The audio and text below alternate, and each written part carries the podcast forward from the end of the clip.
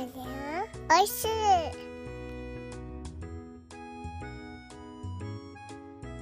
ハッシュタグでつぶやこう牛乳でスマイルプロジェクトはい、皆さんこんにちは、コバちゃんです。本日2本目、2杯目でござい。ます。2杯連続お届けするとお腹タプンタプンになってしまうかとし、かな、ダメだ。しまうかもしれませんが、2本目ね、昨日収録できなかったので、今日2本配信させていただきまして、お届けさせていただきまして、なんちゃって毎日配信とさせていただきます。よろしくお願いします。ということで、えー本日牛乳497杯目ということでお届けしようと思います。497杯目、497ということなんですが、えーよ、吉幾三が、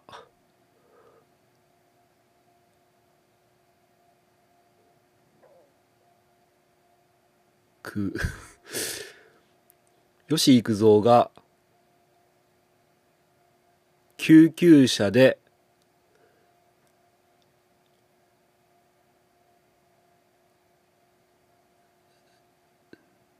7泣いた。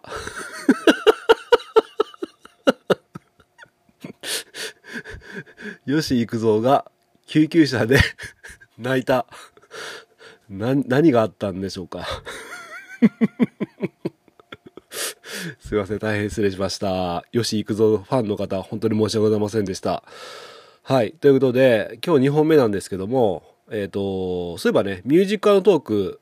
今週のテーマは、パーティーでかけたい曲っていうことなんですが、来週のね、メインパーソナリティは、もうあの、変態小腹の方はね、来週はあの人だって分かってると思うんですが、念のために、来週のメインパーソナリティは、キーミンさん、キーミンの牛飼い哲学のキーミンさんですので、キーミンさんのステッカーがね、欲しいっていう方はね、ぜひリクエストくださいね。お待ちしてます。もしかしたらね、えー別のゲストの方も入ってくるかも、かもしれません。よろしくお願いします。はい。ということでですね、お届けしましょう。今日の一杯は、えっ、とね、びっくりした話、その2なんですけども、またね、びっくりした話いただきまして、本当にありがとうございます。で、この話なんですけども、ちょっとね、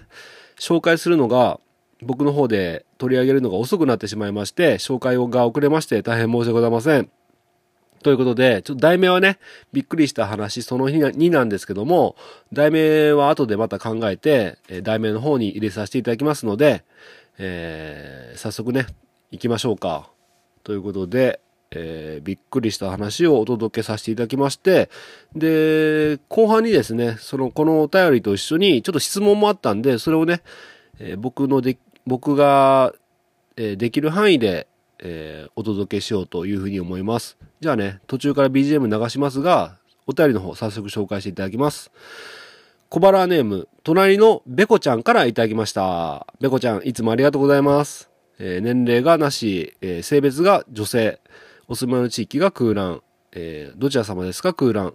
えーお便りの内容は今月のお題、えーびっくりした話ということでいただいております。ありがとうございます。一番美味しかった牛乳は何杯目でしたか？あ、これ結構長くいただいております。読まさせてもらいます。えーコバちゃんさんの誕生日お祝い会。私は最近聞き始めたのですが、一番最初から少し聞いてみました。最初の方は、コバちゃんさんは、あ、もうベコちゃん、あの、コバちゃんでいいですからね。あの、さん付けは、で、大丈夫なんで、コバちゃんって今度から呼んでください。えー 最初の方は、コバちゃんは、よくどうなってんだと怒ってましたが、ああ、はいはい。最近は仲間とワイワイやっているような感じがします。厳しい環境に置かれたら、人は一人では乗り越えられないと思います。孤独や負の感情は、内に向かうと人は自殺し、外に向かうと最近ニュースであったような、かっこ、京アニ事件等、えー、ようなことになると思います。暗い話でごめんなさい。コバちゃんは、えー温かい優しい人たちに囲まれて、えー恵まれているのだなと思いました。ということでいただきました。ありがとうございます。あ、美味しかった牛乳は、コバちゃんさんの誕生日お祝い会の会ですね。えー、ハッシュタグコバちゃんおめでとうっていう一杯ですね。僕が結構最初から最後まで泣いてしまったという一杯で、はい。いや、本当にね、めちゃめちゃ嬉しかったですね。えー、と同時に、こんな僕がこんなにお祝いされていいのかなと 不安になった一日でもありました。はい。で、ベコラさんがおっしゃっているように、えー、あ、ベコラさんじゃなくて、隣のベコちゃんがおっしゃってるように、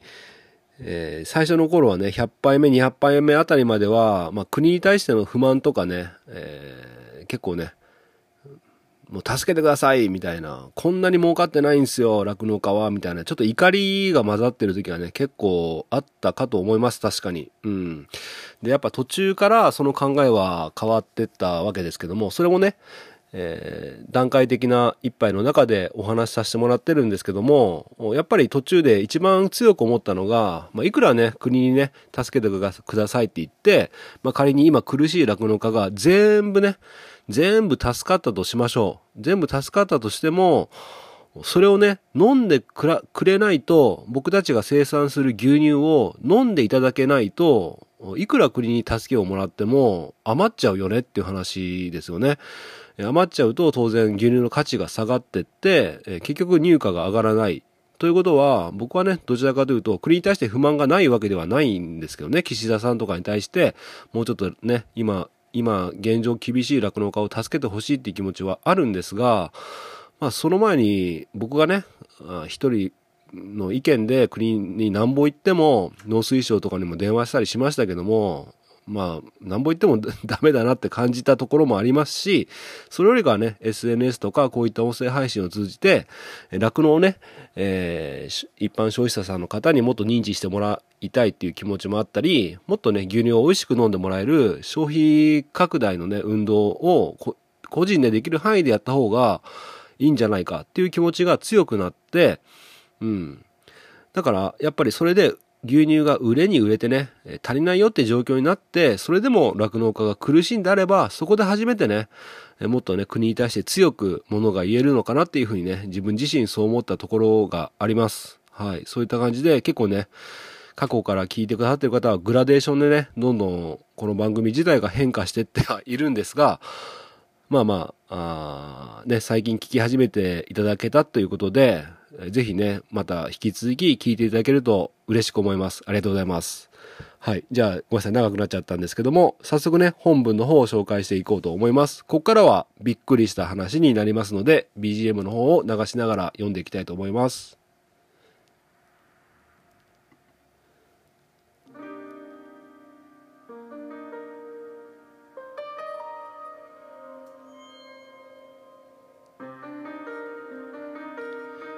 お店に買い物行って帰り、自転車乗り場で乗ろうかなと思ったら、ブーとおならの音がしました。音する方を見ると、高齢の男性がいて、自転車に乗る準備してました。私は少し驚きましたが、その方は多分人がいないと思い、おならをしたと思い、気づかれたら気まずくなると思い、そっとその場を離れました。結構いい音しました。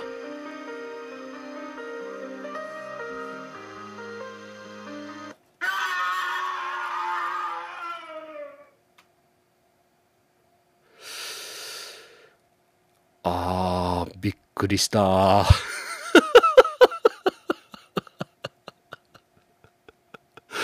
あー、びっくりしたはい。ということで、ちょっとね、短めだったんですが びっくりした話でございました。ありがとうございます。これ これ結構みんな経験してる内容なんじゃないんでしょうか。ね、僕ね、逆パターンで誰もいないと思って、おならをしてね ちょっと周りを見渡したら実は人がいたっていう経験はありますね。うん、これ結構みんな経験してるんじゃないんですか？ねえ。いや、気まずいですよね。こっちの発見した方も気まずいですよね。どちらかといえば、おならをして、してしまった人っていうよりかは、おならを聞いてしまった人の方がね、このベコちゃんのように、えー気づかれたら気まずくなると思い、そっとその場を離れましたっていうことなんですが、めちゃめちゃ気持ちわかるなと思って、ね、ベコちゃん優しいですね。かといって、かといって立ち去るしかないですよね。立ち去らずに何をするかというと、あれ、おじさん今、おならしましたよねって聞くわけにはいかないですからね。うん。まあ逆に聞かれた方はどう答えればいいんでしょうね。はい、しましたって言えばいいんですかね。まあまあ、これはね、やっぱ気づかないふりをするっていうのがね、まあ、お互いにとってベストなのかなっていうふうに思いました。はい。ということで、えーびっくりしました。ありがとうございます。でね、このベコちゃんなんですけども、ここからまた、えー文章をいただいておりまして、で、別件でね、文章をいただいておりますので紹介させてください。え日本の酪農家さんは今大変だと思いますが、最近は和牛農家さんも、海外の酪農家さんや肉牛、肉牛農家さんは大変ではないのですか？今、戦争起きたり、海外も物価高騰してますが、点々点。これは今、日本の景気良くないことや、日本特有の問題なのでしょうか？えーミュージックトークのリクエスト採用ありがとうございました。ということで、いただきました。猫ちゃんありがとうございます。牛乳適正価格は300円ということでいただいております。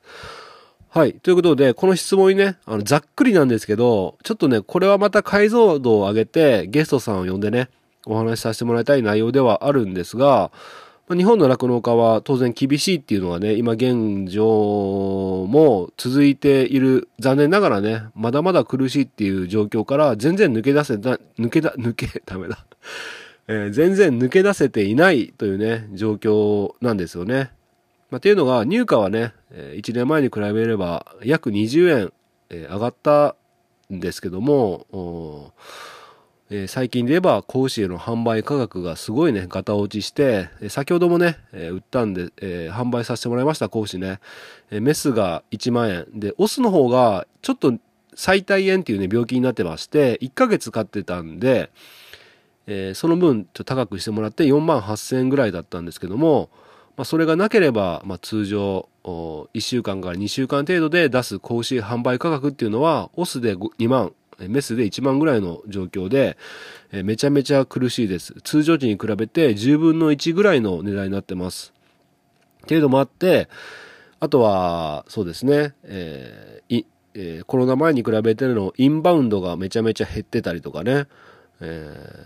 ー少子化少子高齢化って言ってね学校給食食に出す牛乳も減っちゃったりとか、まあ、あとは牛乳以外にたくさんいいね面白い美味しい飲み物が出てたりとかね昔に比べれば牛乳の価値っていうのがね低下してしまってるっていうのがね現状だと思います。で加えて、えーベコちゃん言ってくださってる通り戦争の問題ね。戦争とかで、えー戦争円安とかで飼料が高騰したりとかね燃料代資材代もいろいろと高騰してます。っていうことで日本の酪農っていうのはね非常に、えー混沌としている状況っていうのがね、えー言えます。で海外はどうなのかっていうところなんですがごめんなさいね。もうちょっとね調べたかったんですけどもちょっと調べてたら寝ちゃうんでね。ざっくりした回答になっちゃうんですけどもまあまあ大まかに言えば海外も日本と同様同等で苦しい状況っていうのは言えるのかなっていうふうにねちょっと調べたところ思いました。まあ、っていうのが、まあ、海外っていうのはなんだろう日本と違ってまあ入荷が決まるシステムとか、まあ、販売ルートとかいろんなことが違ってるんですけども今全体的に言えば入荷はねどんどん下がっているお乳を販売する代金がどんどん下がってるっていうことらしいです。うーんで加えて、まあ、当然ね海外も日本と同様戦争の影響は受けてますから戦争とかね物価高っていう影響を受けてるから生産コストが上がってしまってるっていうのもあってあんまりあの全体的で見れば、えー芳しくない。でね入荷が減って、え下がっているっていう結構海外で言えば結構要因になってる原因っていうのがあ例えばね、牛のゲップとか、うん、えー地球温暖化の原因に牛がなってるんじゃないかとか、あとは、なんて言うんでしょう、ビーガンっていうんですかね、言い方合ってるかどうかあれですけども、まあ、牛の肉を、や牛乳を飲まないっていう考えの方って意外と考え海外にたくさんいらっしゃいまして、まあ、牛乳の代替品とかね、お肉の代替品とかを、まあ、オーツミルクとか豆乳とかいろいろあるじゃないですか。ああいったものを口にするっていうね、消費者さんも結構増えてってるっていう状況みたいです。ということで、まあ、牛乳が昔に比べればそんなに求められていないっていうこともあります。あともう一点、中国も非常に最近酪農が盛んで、まあ、それこそギガメガっていうね、えー何千頭何万頭何万頭まではいかないかなまあでも中国だったらありえますよね。そういっためちゃめちゃでかい牧場っていうのも増えてるらしいんですね。で数年前っていうかまあ数年前詳しい数年前は分かんないんですけども昔はそんなに酪農っていういうのが盛んじゃなくて、え乳製品やそんなそういった、まあ、乳製品をね海外から輸入していたんですね結構。でそれが、まあ、近年で言えばどんどん減ってってる。っていうことみたいです。まあ自分のところで生産できているので、海外から輸入する量が減ってってる。で、中国の人口って半端ないじゃないですか。日本の10倍ですからね。で、中国に輸出するっていうのことを前提にして、海外の酪農家も動いていたっていうのもあって、ここ最近どんどん減ってっちゃって、中国に輸出した分がね、余っちゃってるっていうのも一つあるみたいですね。うん。まあ今現在僕が調べた中ではそんな情報が出てきました。もうちょっとね、本当は読んでいけば、もっともっと詳しく話せれるんですけども、まあ今日はね、この辺にしといて、また次回ね、えーどこかでゲストさんで詳しい方がいらっしゃるんで、その方にお話をお伺いできればと思います。はい。まあそんな感じで、ね、今いろんなことが問題に、酪農自体が環境破壊になるとかね、そんなこと言われてみたりとかね、えーいろいろあるんですけども、うん本当にね、それ、酪農っていうのも、見方一つで環境を良くしてるっていう見方も当然できるし、悪くしてるっていう見方もできるし、なんかね、上げ足取ろうと思ったらね、いくらでも理由つけてね、上げ足取れるんですよね。人間だってそうじゃないですか。人一人見ても、すごくいい人でもね、どっかなんか付け入ってやろうと思って見ると、どんどん悪いところは出てくるもので、うん、で結局はね、まあこの酪農を叩いてるっていうのは、次のさ新たなる、マネーですよね。お金も儲けのために、えーそういったことをしてるっていうところもあるみたいなんで、いかんせんちょっと僕もね、腑に落ちないところはあります。まあ、ただあ、僕たち酪農家がね、そうじゃないんだよってね、言って声を出していくってこともね、重要だと思いますので、まだまだね、海外に比べればね、日本はそういった意味では、まだ牛乳が飲まれている方なのかなっていうふうに思いますので、えー牛乳の価値がね、落ちないように、えーこの番組でもそういった内容の話、配信もしていこうと思いますので、今後ともよろしくお願いします。はい。ということで、えーにわか知識だったんでね、突っ込みどころ満載の配信になったかと 思いますが、まあ今日のメインはびっくりした話ということで、えー今日の学びは、おならをした人がいても気づかないふりをしましょうっていうことでした。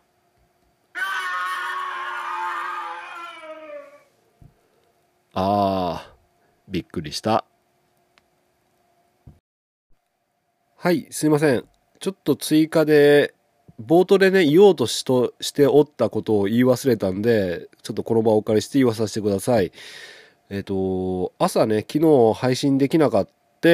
で、朝配信したじゃないですか。で、一応ね、X の方で番組配信しましたってことでね、シェアさせてもらったんですけども、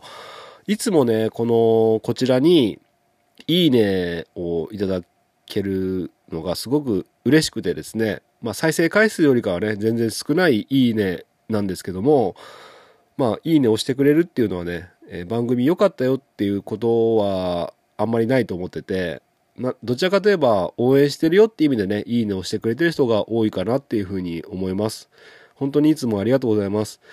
で、今日だけで言えばね、朝ね、えー投稿したばっかりなのに、たくさんいいねいただいてて、まあいい。100も200ももらってないですよ。えー十何件しかないんですけども、本当にいつもありがとうございますってことでね、名前だけ紹介させてください。さやさん、はくさん、黙れ、やどろくさん、家庭菜園、あったか、ファームさん、よもぎさん、フリーダムチンパンジーズ佐藤さん、ようこさん、軍曹さん、桃之助さん、二郎さん、辻里さん、よろずやさん、水木さん、ホワイトさん、白あんさん。ということで、ね、あの、早い段階でね、こうやって、あの、応援してるよっていうね、えー意味合いを込めて押してくれたかと思うんですが、本当にありがとうございます。ちょっと拙い配信ではありましたが、あ今日ね、あの、今現時点で押してくれた方を言ったんで、それ以外にもね、いつも応援の気持ちが伝わるいいねとか投稿してくれる方もたくさんいらっしゃいまして、本当にいつもありがとうございます。っていうことをちょっと冒頭に言おうと思って、またぶっ飛んでいたので、えー今日はね、これだけの人に朝、限られた時間だったんですけども、応援いただいて本当にありがとうございました。ということで、えー今日の収録、お昼前にやってしまいました。でね、これからちょっと作業して、えーそうそう、時間があったら、郵便局行こうかな。はい、そんな感じで今日も頑張っていこうと思います。ということで、ありがとうございました。あー、ダメだ。今日は頑張れない。とりあえず牛乳でも飲むか。なんならアイスも食べちゃおう。牛乳で乾杯。